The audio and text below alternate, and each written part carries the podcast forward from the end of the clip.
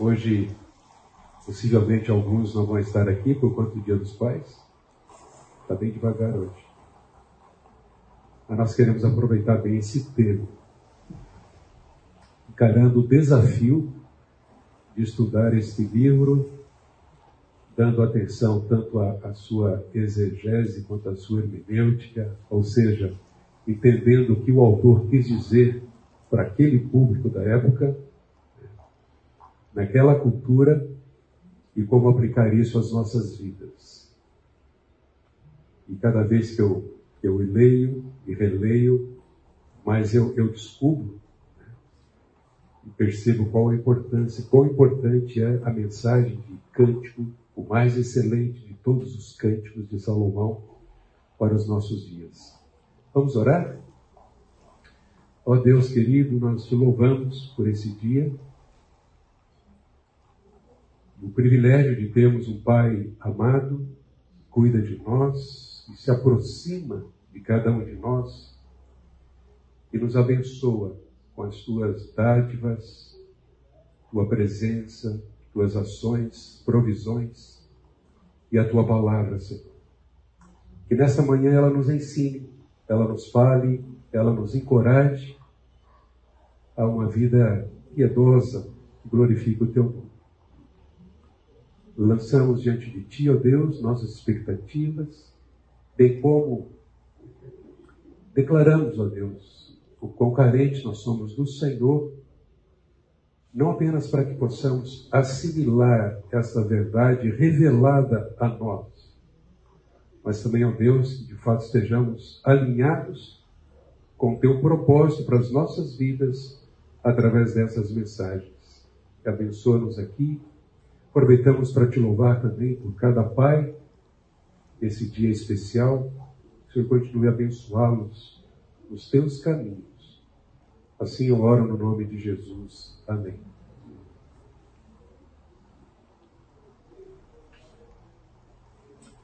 Mais alguns fatos interessantes que eu gostaria de passar para vocês no começo desta aula. O livro do Cântico dos Cânticos, ou Cantares de Salomão, possui 117 versículos apenas. E um total de 2.021 palavras no hebraico, na língua hebraica. E é interessante notar que 47 dessas palavras ocorrem somente aqui neste livro, e nenhuma outra parte da Bíblia. A identificação do orador é normalmente feita pelos pronomes pessoais usados pelo texto original. Então, na maioria das vezes, eu, tu. Tanto no monólogo quanto nos diálogos presentes no livro. Outro dado interessante é que o livro faz referência a 21 espécies de plantas Obviamente, uma cultura agropastoril, o autor usou e abusou dessas figuras dentro do livro. 15 espécies de animais são citadas aqui, como pomba, égua, gazela e assim por diante. 15 lugares geográficos, desde o Líbano, no norte, extremo norte, até o Egito no extremo sul. O que a gente mencionou na aula passada é que Salomão, o rei, o amado, ele tinha grande conhecimento da fauna, da flora, da geografia de toda essa região. Agora notem, maridos, doze vezes o amado declara que a amada é formosa. Entretanto, ela se refere a ele 31 vezes como meu amado. As mulheres sempre foram mais românticas, né? Tecendo esses comentários elogiosos, declarando sua paixão e seu amor. Há evidências de que o livro traz uma estrutura linear, né? contrariando aqueles que acham que são poesias sem conexão entre si. Não. Nós entendemos que, e aqui obviamente a gente toma por base uma série de comentaristas, incluindo Carlos Oswaldo, Davi Merck, que são nossos. Mas há evidências de que o livro traz uma estrutura linear cuja ênfase central está nas núpcias, a união sexual do casal, que está exatamente no meio do livro. E essa ênfase ressalta a mensagem de que a sexualidade humana é uma dádiva de Deus que deve ser celebrada e desfrutada. Que Deus, Deus nos ensine sobre isso, que Deus nos encoraje sobre isso, sim. Na teologia bíblica do casamento e da sexualidade, a sexualidade humana é uma dádiva de Deus que deve ser celebrada e desfrutada no contexto ou no ambiente do casamento.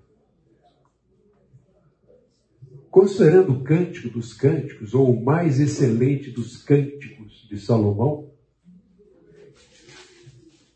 nós percebemos que o livro traz uma poesia lírica. Mensagens, declarações, monólogos, diálogos com muitas emoções. São expressões sinceras desses corações apaixonados. Então, apresenta uma história que descreve exatamente esse amor romântico ideal, com referências ao rei Salomão e a Sulamita. Deixe-me destacar o seguinte: um dos princípios básicos de hermenêutica, né, é, um instrumento que nós temos para estudar um texto, um verso, um capítulo ou um livro, das Escrituras, um dos princípios básicos é que qualquer texto bíblico, seja um versículo, um parágrafo, ou um capítulo, qualquer texto bíblico, o sentido normal, natural, deve ser escolhido. A não ser que haja fortes evidências para que se adote o contrário, como alegoria, tipologia, outra, outra opção interpretativa. Agora, nós estamos trazendo para vocês dados aqui, informações que nos levam a concluir o seguinte: se realmente Salomão, o rei, é reconhecido aqui como figura literal, ele existiu, se trata dele. Né? O rei Salomão, o terceiro rei de Israel, no auge da sua, da sua uh, ação, da sua atividade, do seu reinado, se realmente Salomão for reconhecido aqui como figura literal dentro da narrativa, essa interpretação tem muitas vantagens. O Carlos Oswaldo diz assim que ao optarmos por esse método de interpretação, tomaremos o cântico como uma unidade a ser interpretada normalmente, percebendo um padrão de intimidade crescente entre um homem e uma mulher que se amam, cujo relacionamento é descrito em uma linguagem pastoril, idílica e altamente figurativa. Ele usa várias figuras aqui. Nós ainda Possivelmente não vamos entrar hoje dentro do texto, porque eu creio que há alguns elementos que nos auxiliam muito se nós de fato compreendermos, assimilarmos, antes mesmo de nós entrarmos no texto, verso por versículo. Por exemplo, alguns elementos comuns em Cântico dos Cânticos. Quando se dirige a uma terceira pessoa, a forma verbal usada é a forma da terceira pessoa. Mas a maior parte do texto permanece na construção eu, tu. Ou ela, ou ele, fazendo as suas declarações de amor. Por exemplo, capítulo 8, versículo 1. Pode deixar sua Bíblia aberta lá, ou conectada. Quem dera que você fosse meu irmão. Ela diz, amamentado aos seios de minha mãe. Se eu o encontrasse na rua, poderia beijá-lo e não me desprezariam. Eu levaria para a casa de minha mãe, você me ensinaria e lhe daria de beber vinho aromático e o suco das minhas romãs. Um outro elemento que nos auxilia no estudo do livro é que o tema mais comum é o tema da alegria e a excitação dos enamorados. Desde o primeiro até o último verso, nós vamos encontrar isso. Há, há todo um clima de romantismo, declarações de amor, aproximação e muita extrema alegria. Normalmente, alegria aqui é associada à figura do vinho. Né? Que não apenas aqui, mas nas Escrituras, o vinho é bastante utilizado para, de fato, uh, se referir a um coração alegre, a uma situação de alegria. Então, no verso 4 do capítulo 3, a gente lê: Mal os deixei, encontrei logo o amado da minha alma. Agarrei-me a ele e não o deixei ir embora até que o fiz entrar na casa de minha mãe e no quarto daquela que me concedeu. Alegria, excitação, muito presentes em todo o livro. O outro elemento é que a beleza física dela é descrita de forma muito bem elaborada. Você se lembra daquela música? Linda, meu bem, que será que você não tem? Vocês não se lembram, né? Acho que só eu aqui. Lá, outra lembrou? Não tem nada a ver com essa música, né? A música, na verdade, descreve um cara que não vê defeito. De certa forma, Salomão faz esse tipo de declaração aqui. A beleza física descrita de forma muito bem elaborada, dos pés à cabeça. A gente vai ver isso. Frequentemente, adornada por termos eróticos. Nós vamos ver isso, principalmente no capítulo 4, quando chega ao clímax, as núpcias, a intimidade do casal. Então, para isso, várias metáforas são usadas para essas declarações de amor. Abra sua Bíblia lá, capítulo 4. Vamos ler alguns versos aqui. É um capítulo que descreve a consumação do casamento, as núpcias. Então, vejam, no verso 1, uh, um, como és formosa, querida minha, como és formosa, os teus olhos são como os das pombas. Está se referindo à beleza dos olhos. A pomba tom cintilante, penas brilhantes, os teus olhos são como os da pombas e brilham através do teu véu. Os teus cabelos são como o rebanho de cabras que desce onde antes do monte de Gileade. Opa, qual? Qual mulher? Não se derreteria com uma declaração dessa, os teus cabelos são como as cabras que descem. Obviamente, uma figura belíssima da época. De fato, ele está se referindo às cabras negras, com cabelos ou pelos longos, que desciam aquelas montanhas, imagine a cena, ondulando. Então ele está contemplando a beleza, não é a forma, é a beleza, para descrever os cabelos da sua amada. Mas ele diz mais: os dentes. São os teus dentes como o rebanho de ovelhas recém-tosquiadas que sobem ao lavadouro e das quais todas produzem gêmeos e nenhuma delas nascem crias. Os teus lábios são como um fio de escarlate e tua boca é formosa, as tuas faces como romã, partida brilham através do véu. E depois ele fala do pescoço e várias outras partes mas ele está aqui contemplando a beleza da amada, descrita de uma forma muito bem elaborada. Certamente nós não usaríamos essas figuras hoje, usaríamos outras. Por exemplo,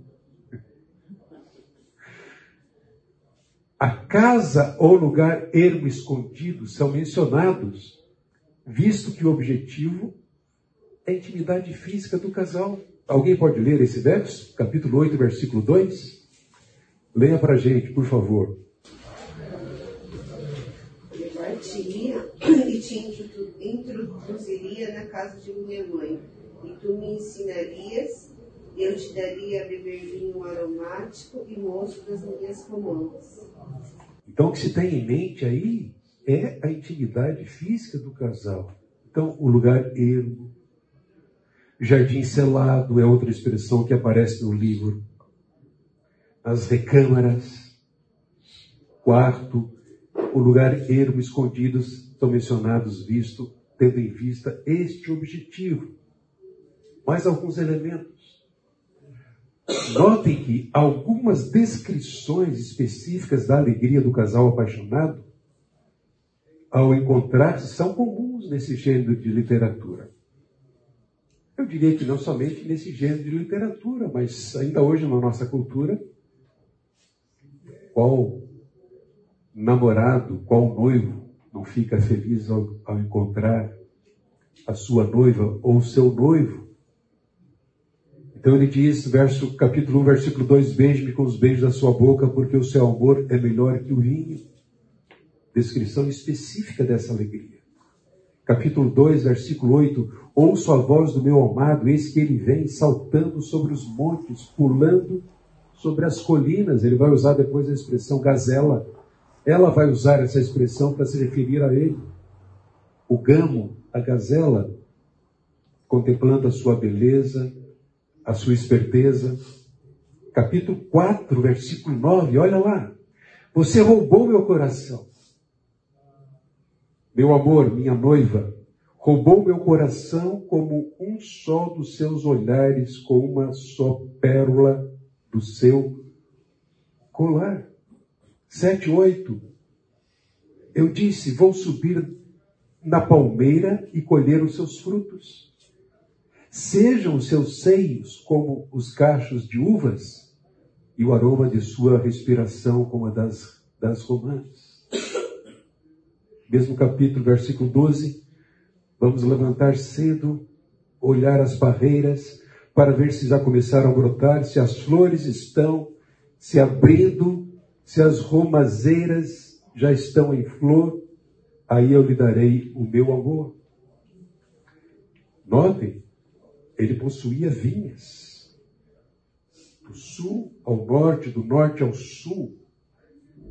É lá ao norte que a encontra, essa camponesa rude, mas bela, queimada de sol.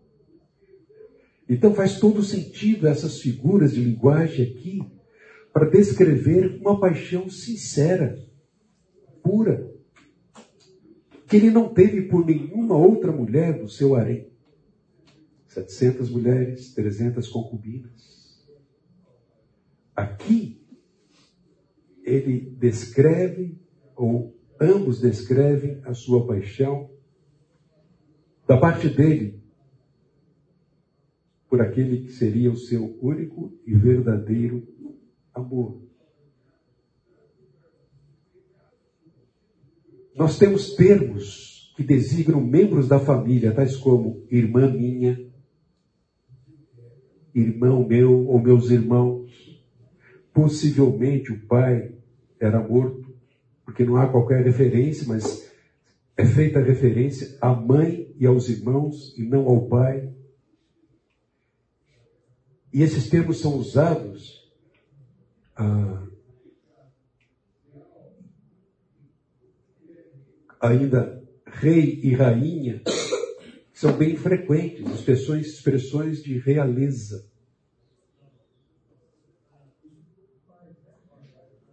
O Cântico dos Cânticos contém, então, monólogos, ou ela ou ele. Por exemplo, quando ela expressa o seu amor pelo rei, mas espera que ele tome a iniciativa, ela o compara a um unguento, um perfume.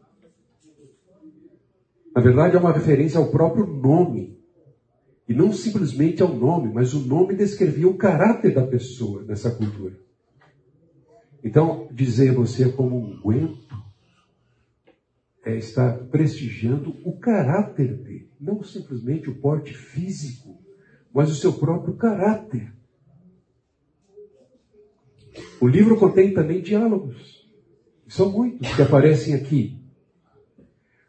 Vejam, o período de namoro e noivado, ele se desenvolveu e o casal passou a ter conversas íntimas ao ar livre. Capítulo 1, verso 15 até o verso 6 do capítulo 2.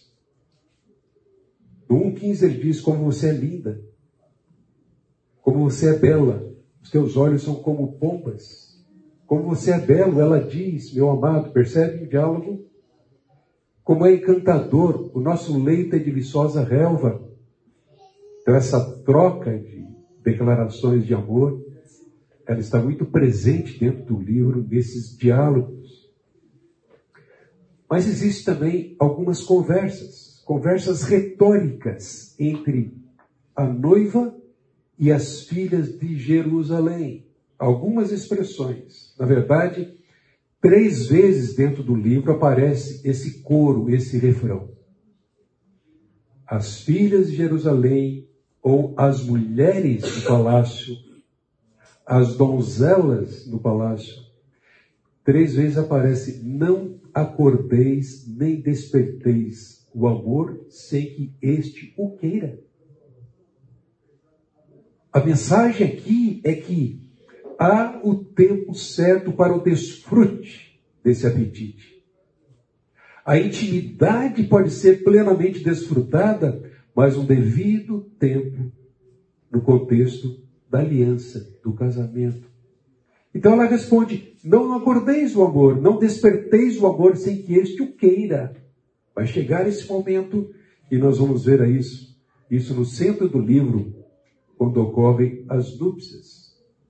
Então, são conversas retóricas entre a noiva e as filhas de Jerusalém. Lembranças. É interessante notar essas lembranças da vida familiar da noiva, onde ela vivia, naquela cultura, cuidando da vinha da família. Numa das vezes ela responde em relação à sua, à sua aparência, vejam. Ela é convidada a ir ao palácio, mas ela se sente acanhada, afinal, sua pele é queimada, ela está rude. E ela diz: Os meus irmãos me obrigaram a cuidar da vinha, mas eu não tive tempo de cuidar de mim mesma, da minha beleza, dos meus cabelos, possivelmente. E então ela declara isso usando essas expressões trazendo lembranças da vida familiar da noiva. Seus irmãos a tinham colocado para cuidar da vinha e por isso ela não pudera tratar da sua aparência. E é nesse sentido que ela declara: Não olhem para minha pele morena, porque o sol me queimou. Os filhos de minha mãe se indignaram contra mim e me puseram por guarda das vinhas mas a minha vinha que me pertence. Não aguardei. A importância de se entender a linguagem figurada que existe aqui, a metáfora que existe. Na verdade, ela está se referindo ao cuidado consigo mesma, com seu corpo, com a sua aparência, com a sua beleza. Então, monólogos, diálogos, conversas, lembranças são presentes nesse que é o mais excelente de todos os cânticos de Salomão. Algumas metáforas. Já fiz referência aqui algumas vezes. As éguas.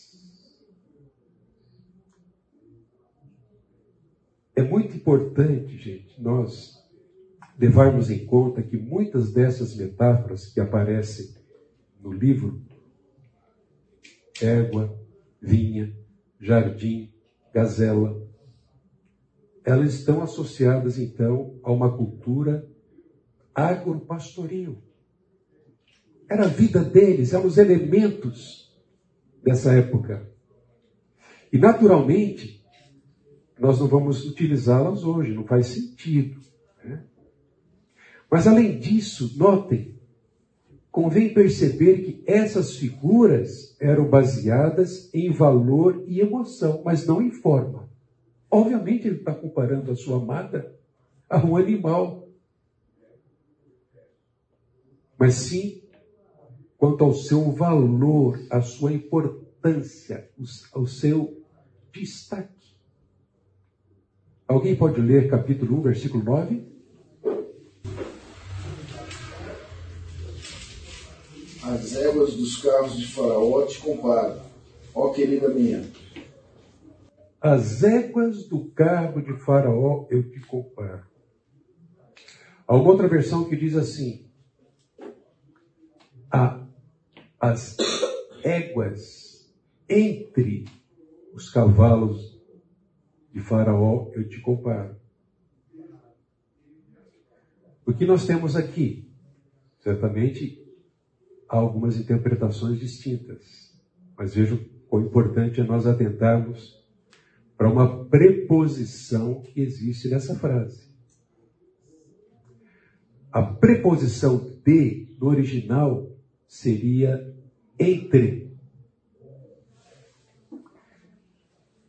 É sabido que Salomão usava nas suas carruagens cavalos e não éguas. Belíssimos, por sangue. Entretanto, Parece que é mais coerente a seguinte interpretação: como égua entre os cavalos, ou entre as carruagens de Faraó. Então imagine uma égua no meio daqueles cavalos, o reboliço que ia causar. Mas o que ele quer destacar é a beleza. Lá estão os cavalos, mas é aquela égua que se destaca a sua beleza, a sua formosura, ela incomoda, ela chama atenção para si por causa da sua singularidade, seu destaque. Então veja o valor disso, dessa declaração. Você é única. Entre todos, você é predileta, você é que se destaca. Outra figura o gamo ou a gazela, uma referência à força e beleza, ousadia, talvez a timidez, mas ela se refere a ele usando esta linguagem, esta figura. Pomba, o que se quer dizer aqui?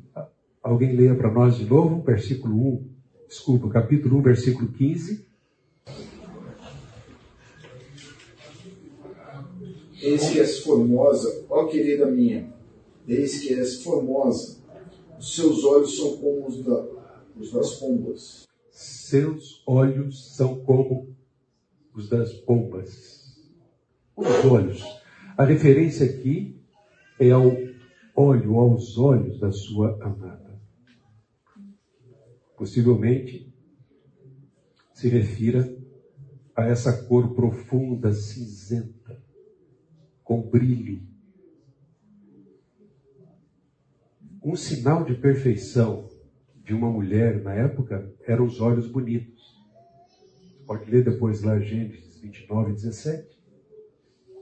Então se referia a, se referir aos olhos da amada, como os da pombas, está contemplando a beleza desses olhos, mas ao mesmo tempo referindo-se à sua perfeição, ao seu caráter.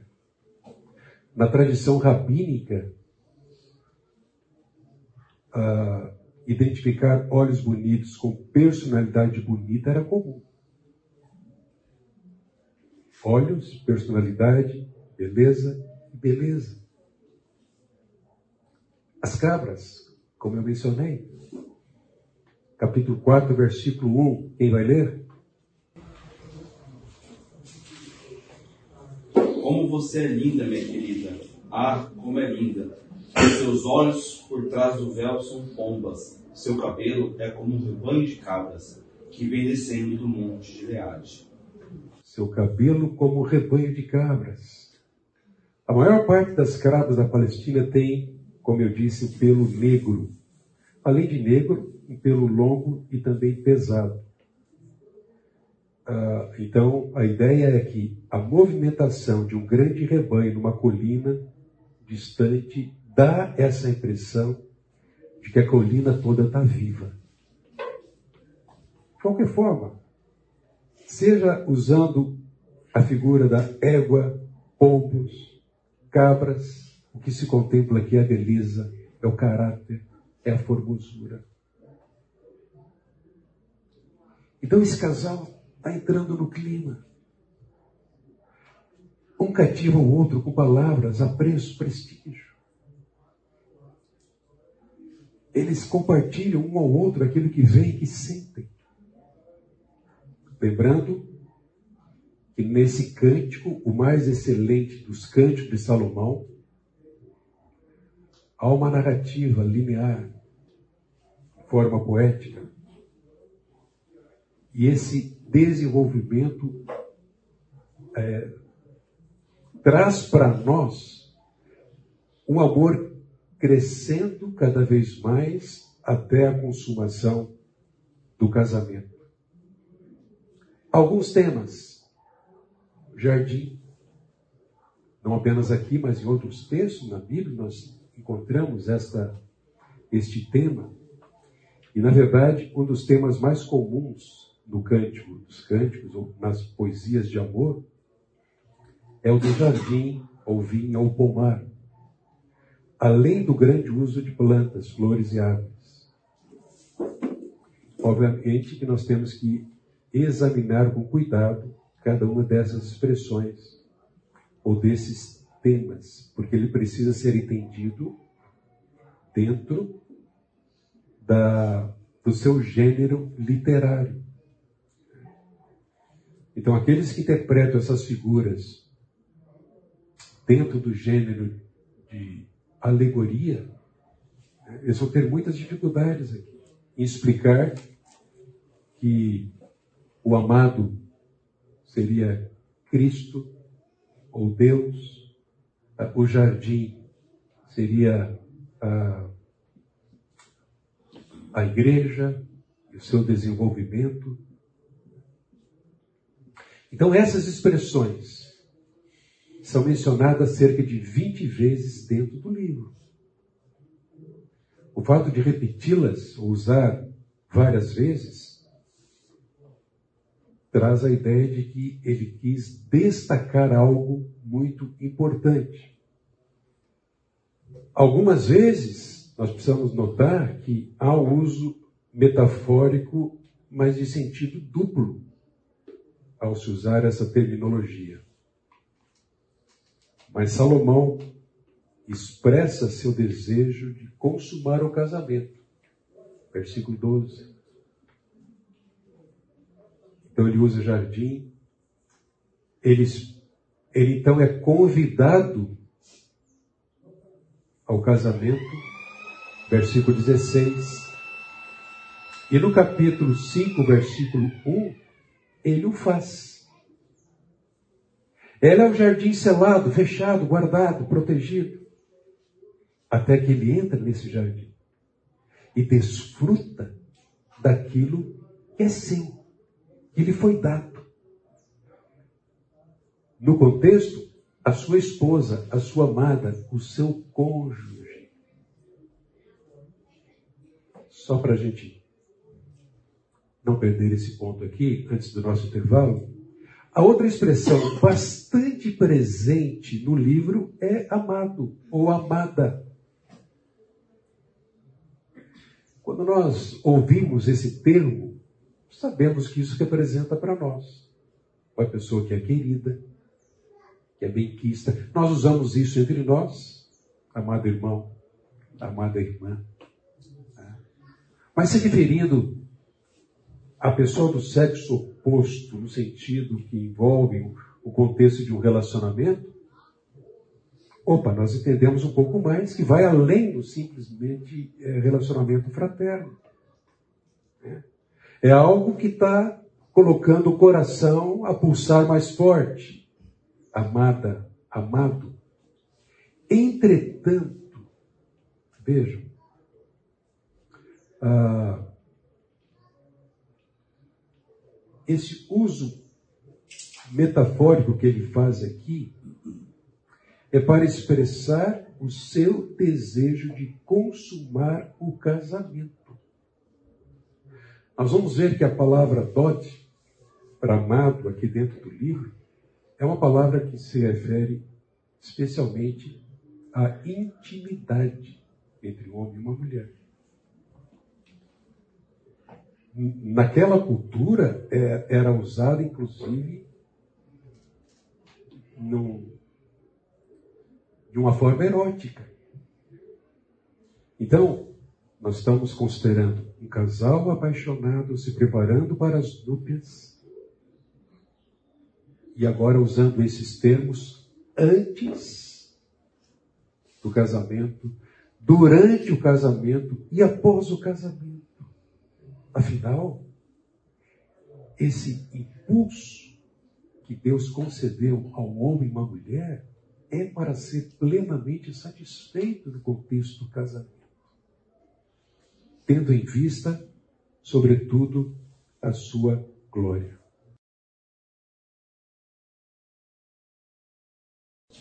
Alguns comentários a mais sobre o tema amado ou amada. Bem, esse adjetivo usado para se referir a ele aqui é meu amado. Ela dirige-se a ele dessa forma 25 vezes. O cara não cansou. Outras cinco vezes, o termo é usado pelas mulheres de Jerusalém, que tomam o título também para usá-lo e aplicá-lo a Salomão, dizendo: Teu amado. Em outros livros, a mesma palavra hebraica dot ocorre mais 21 vezes. Como eu disse, originalmente essa palavra significava um parceiro amado e era usada no sentido erótico, na poesia de amor e nos rituais de fertilidade, ocorrendo às vezes como eufemismo para as partes genitais ou como título para alguma divindade. A tradução aqui, então, nesses textos, refere-se à relação íntima do casal. Outra palavra para não amado, mas amor, ou meu amor, que é raiar, traz essa mesma ideia de meu amado, quando ele se dirige a ela. E o significado da palavra no livro é claro, porém o cuidado maior está exatamente na interpretação do contexto do livro. Nós estamos interpretando o livro de uma forma natural, sem qualquer conotação à, à divindade, realeza. Então a palavra amado enfatiza simplesmente o relacionamento afetuoso entre o homem e a mulher. Mais uma palavra, vinho. É interessante que muitas são as palavras usadas no Novo Testamento para vinho. A palavra mais usada é Yahim, que designa suco de uva fermentado. Não tem nada a ver hoje com a nossa bebida destilada. Ah, era uma bebida bastante comum no Oriente Próximo. É, um pequeno contraste com a outra palavra que é secar, normalmente traduzida por bebida forte, e quase sempre aparecendo junto com yahri. Mas nenhuma dessas palavras se refere às bebidas fortes, destiladas ou alcoólicas, conforme nós as identificamos hoje. No Velho Testamento, o vinho representava é, no Antigo Oriente um papel muito importante na cultura, especialmente nas festividades. Mas não apenas nas festividades. Era usado também, é, muitas vezes, em encontros, especialmente encontros entre homem e mulher, trazendo essa ideia de alegria. Quem aprecia um bom vinho sabe do seu valor para ser desfrutado no momento oportuno. Normalmente a gente tenta associar ao prato com a variedade de. Mas também nós entendemos perfeitamente a associação do vinho à alegria. Muito bem. Uh, esse livro me impactou muito. Desejo e Engano, em que Albert Muller ele descreve a, a real situação dos nossos dias. Ele, ele chama essa cultura atual de perversidade polimorfa para retratar, de fato, os valores que foram invertidos ou trocados. O propósito de Deus desvirtuado para homem e mulher. As muitas influências ou estratégias para desconstruir o que Deus nos apresenta na Sua palavra, especialmente em relação à sexualidade humana. E aqui ele diz: no casamento, o prazer e a paixão sexual são partes essenciais do apego relacional que mantém a união firme. Aponta a procriação e estabelece a intimidade descrita na Bíblia como relacionamento de uma só carne.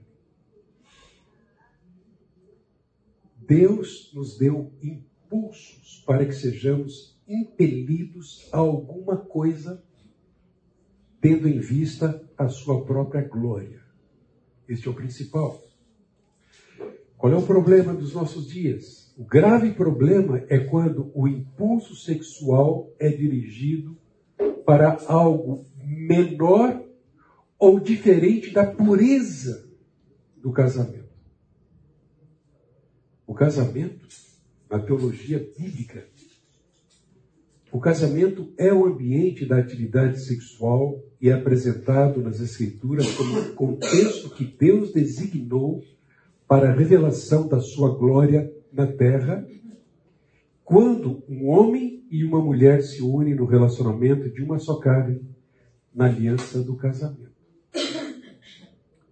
Portanto, a nossa responsabilidade é ensinar sobre essas coisas, é apresentar todos, a, a todos o uso correto das dádivas de Deus e a legitimidade do sexo do casamento como aspectos vitais do propósito de Deus para o casamento desde o princípio.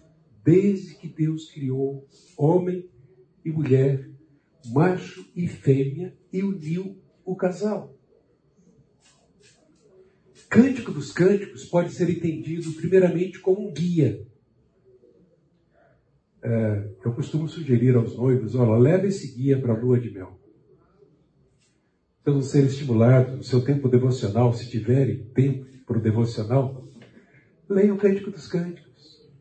Eles vão encorajar uns aos outros, apreciar um ao outro, a partir dessa poesia de amor.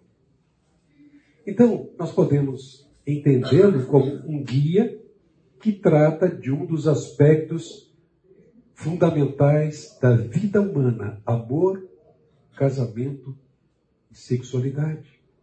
Segundo, nós podemos também considerar o livro como a expressão do amor entre o casal que exige compromisso e exclusividade. Não há lugar, espaço para as raposinhas e tentam tirar proveito desse amor entre um homem e uma mulher. Então nós vamos ver essa expressão ao longo do livro. Mas ainda pode ser entendido como a celebração do amor entre homem e mulher como algo válido e belo, mesmo no mundo caído e pecaminoso. Esse mundo pressiona. Esse mundo tenta corromper. Esse mundo ignora o que foi criado. Esse mundo nem sabe, nem pode desfrutar daquilo que Deus nos deu para ser desfrutado nesse contexto do casamento. Consciência tranquila em que um homem e uma mulher se entregam totalmente um ao outro sem que alguma coisa possa perturbá-los. Eles o fazem diante de Deus e para a glória de Deus. E por fim, pode ser entendido também como a exaltação do amor conjugal, como dádiva de Deus, que deve ser alcançada em pureza e preservada com perseverança. Nós podemos e devemos celebrar essa dádiva de Deus. Existem vários elementos do amor verdadeiro. Mas vejam, nós podemos olhar para o livro dividindo em duas partes. Na primeira parte, vai desde o versículo 1 do capítulo 1 ao versículo 1 do capítulo 5, nós temos aqui parte da história. Ele, Salomão, o rei mais rico de Israel, no auge do seu reinado, possuía vinhas em toda a extensão da nação. E uma delas ficava, conforme o texto nos diz, num lugar chamado Balarmon, no extremo norte da Galileia, próximo às montanhas ou ao pé das montanhas do Líbano. Ah, os, os estudiosos, comentaristas, entendem que durante a sua visita a essa vinha lá nessa região, onde costumava ir provavelmente uma vez por ano, ele encontrou uma jovem camponesa sulamita. Ela cativa o seu coração aquilo que se diz a paixão à primeira vista. Seu coração foi cativado e durante algum tempo ele busca por ela, faz visitas periódicas lá para vê-la em sua terra natal, até que ele a pede em casamento. Sulamita avalia seriamente se realmente o ama e se seria feliz em morar num palácio, afinal, uma camponesa. Até que ela diz: Sim, mas sei. Ele manda uma comitiva de casamento para escoltá-la até o palácio em Jerusalém. Então, o, o livro ele abre para nós como se ela estivesse pronta para o banquete e a noite de núpcias. E os detalhes de sua primeira noite juntos são eroticamente e prazerosamente descritos, e assim a primeira metade do livro se encerra. Percebem? Conhecimento, preparo, declarações mútuas.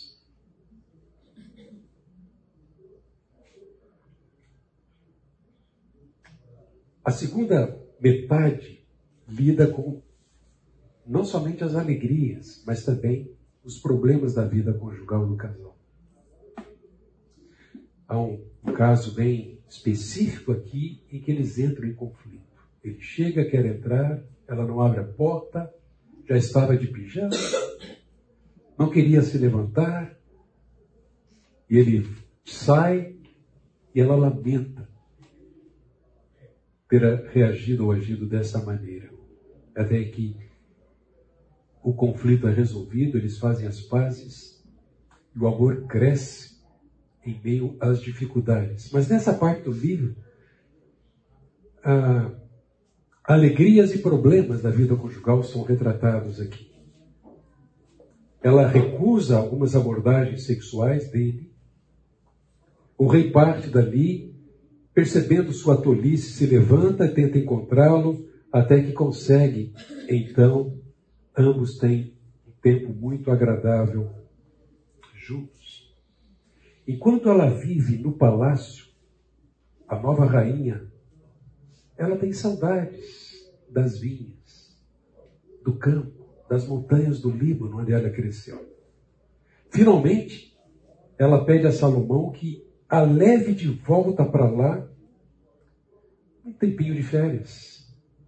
Curtir as férias. Ele concorda, obviamente, e o livro fecha com seu retorno ao país de origem e suas delícias naquele lugar. Um breve resumo do que nós temos na primeira parte e na segunda parte. Mas deixem ainda considerar com vocês algumas características do amor verdadeiro no Cântico dos Cânticos. Primeiro, o amor verdadeiro espera. Nossos jovens precisam ouvir isso. Vale a pena esperar o momento apropriado para desfrutar dessa dádiva de Deus, o sexo. Mas ainda Outra característica desse amor é que o amor verdadeiro é exclusivo. Então, dois elementos importantes aqui. O amor verdadeiro espera e o amor verdadeiro é exclusivo. Notem. Conjure-te, ó filhas de Jerusalém, suas mulheres do palácio. Conjure-te pelas gazelas e servas do campo, que não acordeis, nem desperteis o amor até que este o queira. No capítulo 3, esse coro, essa estrofe se repete. Mulheres de Jerusalém, eu as faço jurar pelas gazelas e pelos, pelas corças do campo. Não despertem nem incomodem o amor enquanto ele não o quiser. Ao tempo apropriado. Mais uma vez, já no final do livro, ela repete: Eu as faço jurar, mulheres de Jerusalém, não despertem nem incomodem o amor enquanto ele não o quiser. Há muitas estrofes no Cântico dos Cânticos, mas aqui nós devemos notar que duas frases repetidas como refrão no livro, cada frase aparece três vezes, espalhadas no início, meio e fim do livro, e essas frases servem como coro que ecoa a mensagem do livro. Não acordeis nem desperteis o amor até que este o queira. Três vezes. Em momentos de intensa paixão entre ela e ele, ela faz essa exortação às suas amigas, às mulheres de Jerusalém, sobre a natureza do verdadeiro amor. O verdadeiro amor sabe esperar. E porque sabe esperar, ele pode ser desfrutado ao máximo as delícias que Deus reservou para o casal. O casal verdadeiro, desculpa, o amor verdadeiro é precipitado, não é, não é precipitado ou impaciente. O amor verdadeiro nem precisa manipular as circunstâncias para conquistar o amor. Quão distante disso nós vemos ah, aquilo que acontece nos nossos dias, não é? Ah, a busca por satisfação sexual vem antes daquilo que nós entendemos à luz da palavra ser o amor verdadeiro. A busca por troca de intimidade sexual antes do casamento, muitas vezes é encarada como garantia ou prova de amor. O que é um engano. Porque o amor verdadeiro, ele é fiel, ele é exclusivo e ele parte de um compromisso. Viver para sempre até que a morte nos separe. Perante Deus, perante a sociedade, cônjuge, ele se declara desta maneira.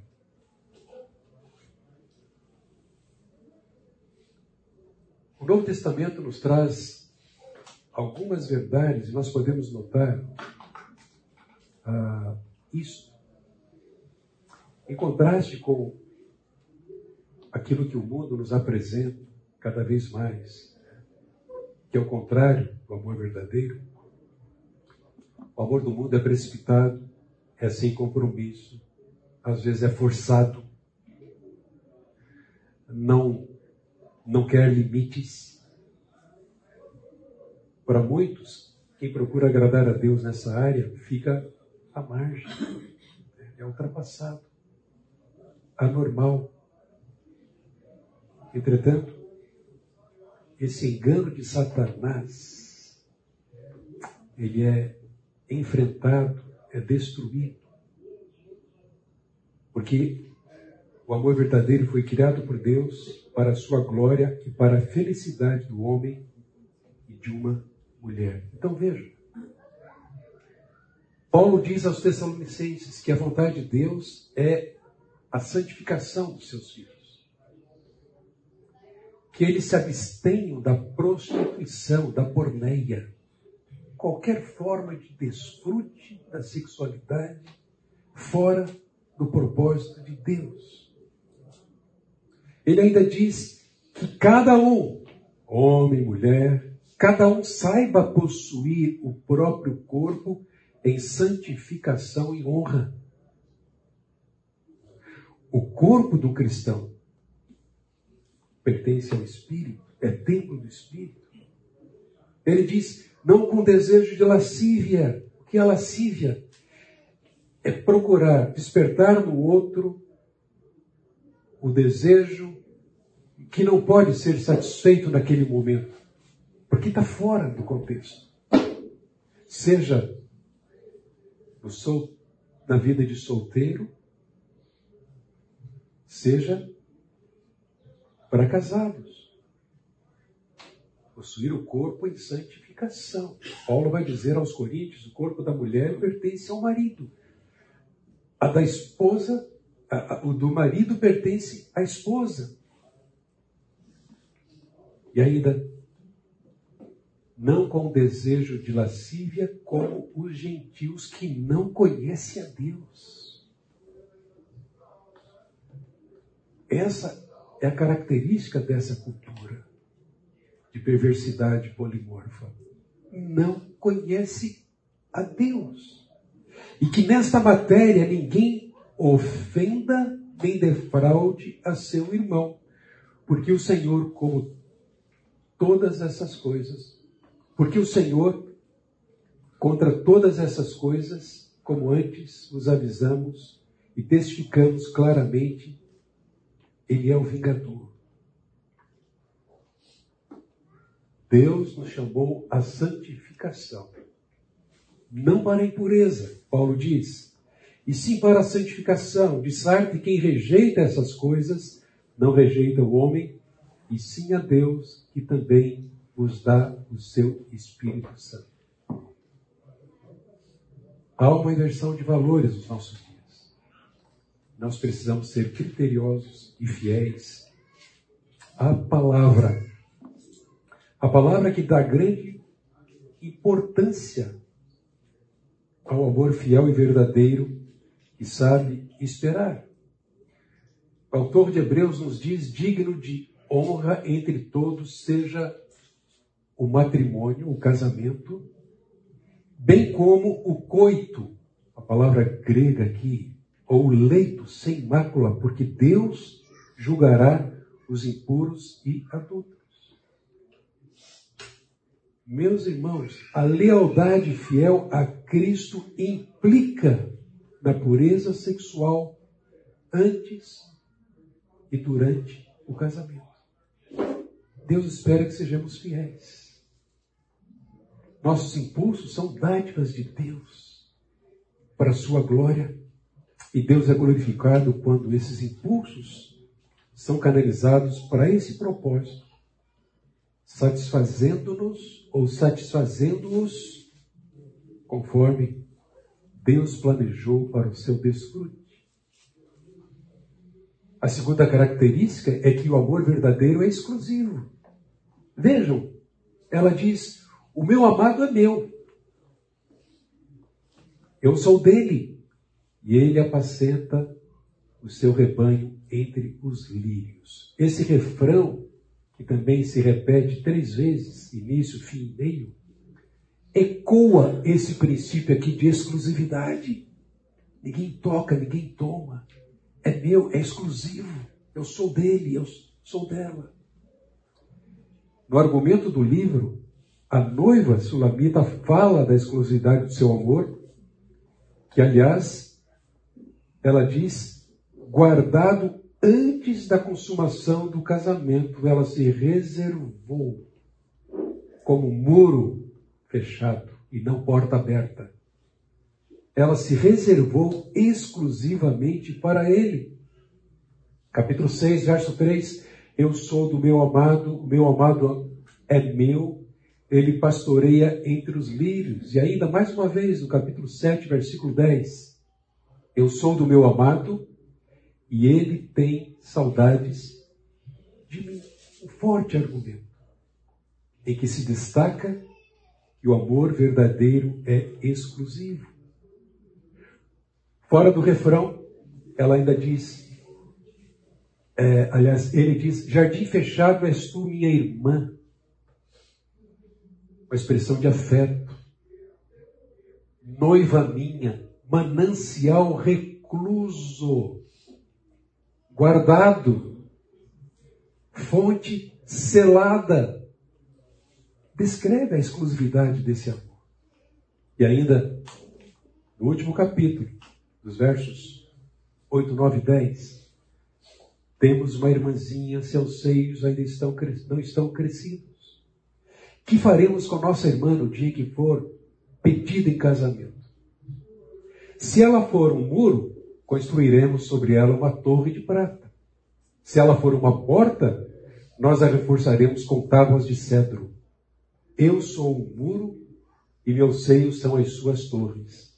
Assim me tornei aos olhos dele como alguém que inspira paz. O Novo Testamento, veja, é, antes de trazer um texto aqui do Novo Testamento, na carta de Paulo aos Coríntios, é, o uso usa a figura de jardim para descrever a noiva que soube se guardar ou guardar o seu coração e o seu corpo até o casamento. Mais tarde, o texto descreve, a descreve como sendo um muro resistente às seduções, em contraste com uma porta que deixa qualquer um entrar. Qual é o ponto que ela quer destacar aqui? É que mesmo antes de conhecer seu amado, ela se reservou exclusivamente para ele. Gente, nós vemos este princípio no Novo Testamento. Paulo havia recebido várias informações dos cristãos em Corinto. Muitos questionamentos sobre sexualidade, pureza, como se guardar puro numa sociedade tão promíscua quanto aquela. Alguns haviam deixado de sair desse paganismo, dessa cultura de licenciosidade eram novos na fé, tinham dúvidas.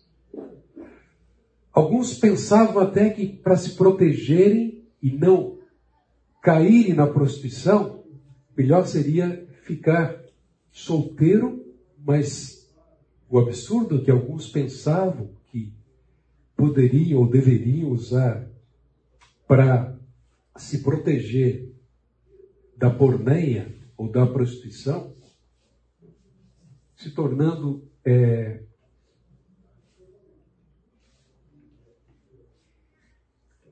celibatários, mesmo estando casados. Paulo diz que absolutamente a maneira de proteger da prostituição dentro do casamento é buscar satisfazer os desejos naturais dados por Deus à esposa, ao marido. E a maneira de proteger, então, contra a prostituição é essa troca mútua. a gratificação mútua, em que cada um não é egoísta, mas busca atender às necessidades e desejos do seu cônjuge.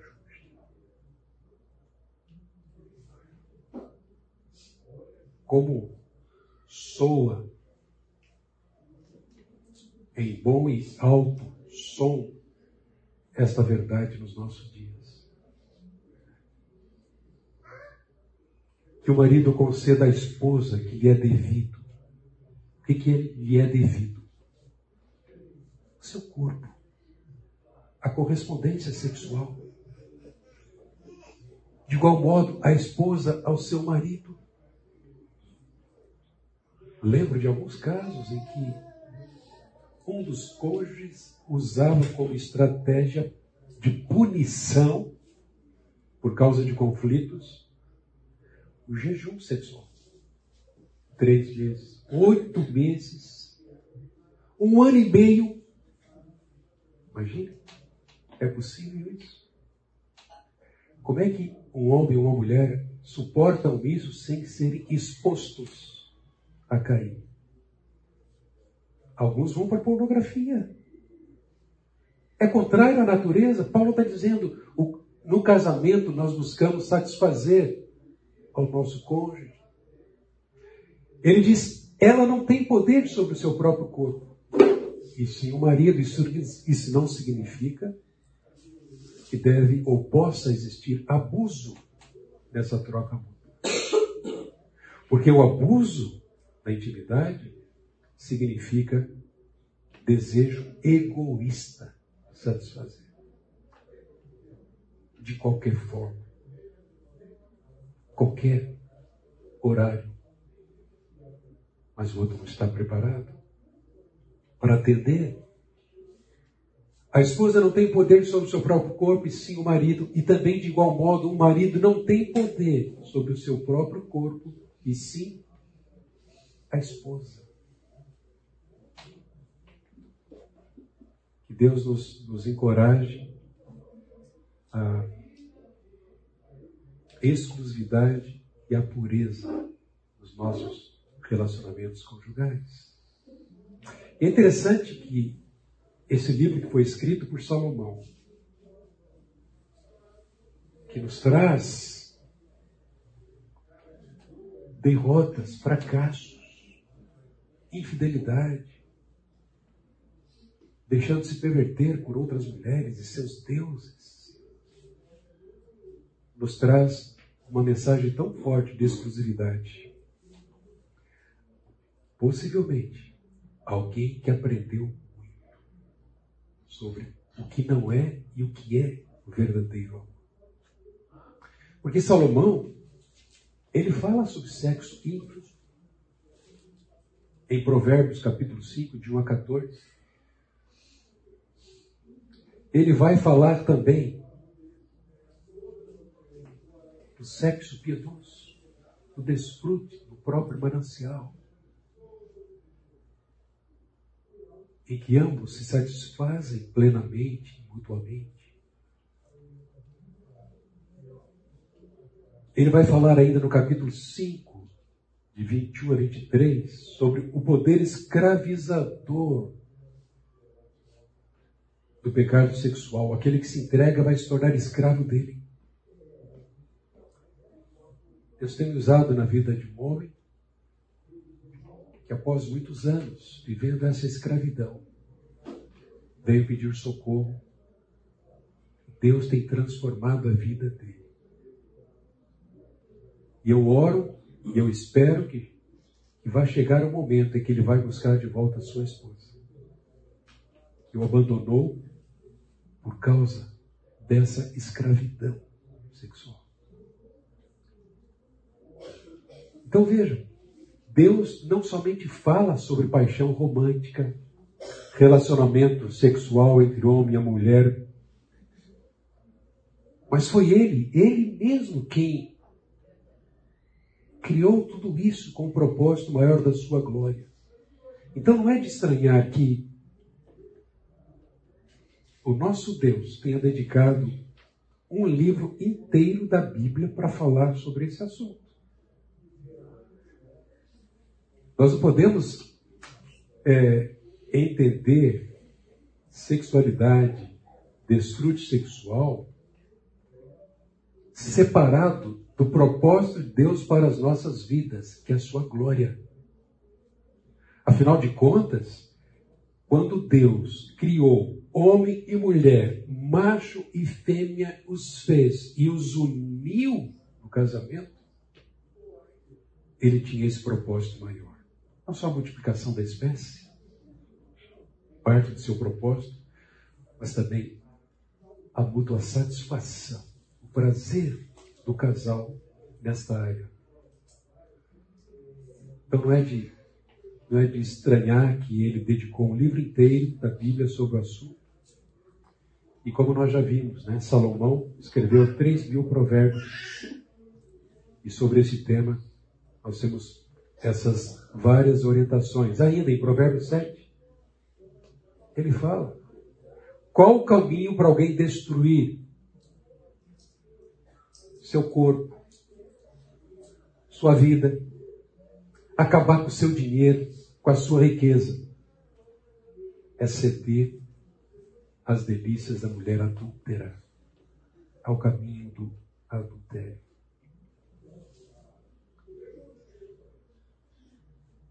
Alguém quer comentar alguma coisa?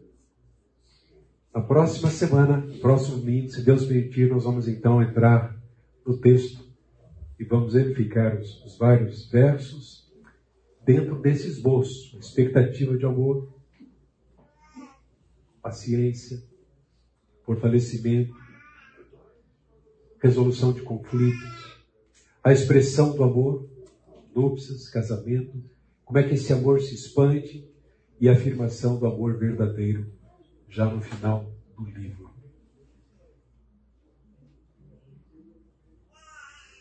Combinado? Vocês estão muito quietinhos, ou eu, ou eu que não sei dar oportunidade. Mas eu sempre falo, fique à vontade. Vamos orar, gente, agradecendo a Deus. Aí onde você está, agradeça a Deus pela vida da sua esposa, seu marido. E essa boa dádiva de Deus, o sexo, a sexualidade, nosso desfrute para a glória dele.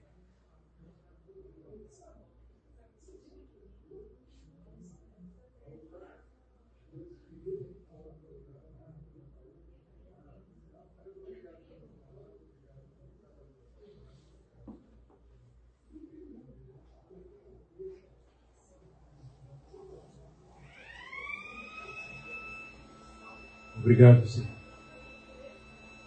Somente o Senhor, Deus tão grande, poderoso, soberano, criador, pode dar ao homem plena satisfação nesta vida, sob todos os aspectos. E aqui, ó Deus, à luz daquilo que temos visto desse livro, nós te louvamos que o Senhor tem nos dado o privilégio do casamento, da intimidade conjugal, o desfrute disso, bem como Deus, o Senhor tem nos dado em Cristo Jesus e na tua palavra, e também no meio da tua igreja, tudo o que nós precisamos para honrarmos o teu nome, através da nossa sexualidade, do nosso casamento. Continua a abençoar a cada um aqui, Senhor.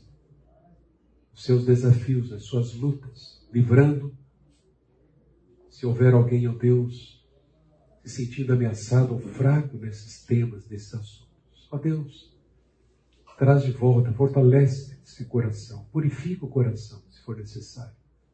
Mas nós queremos te glorificar com tudo o que o Senhor nos tem dado. Te louvamos, te agradecemos e te pedimos isso em nome de Jesus. Amém. Amém.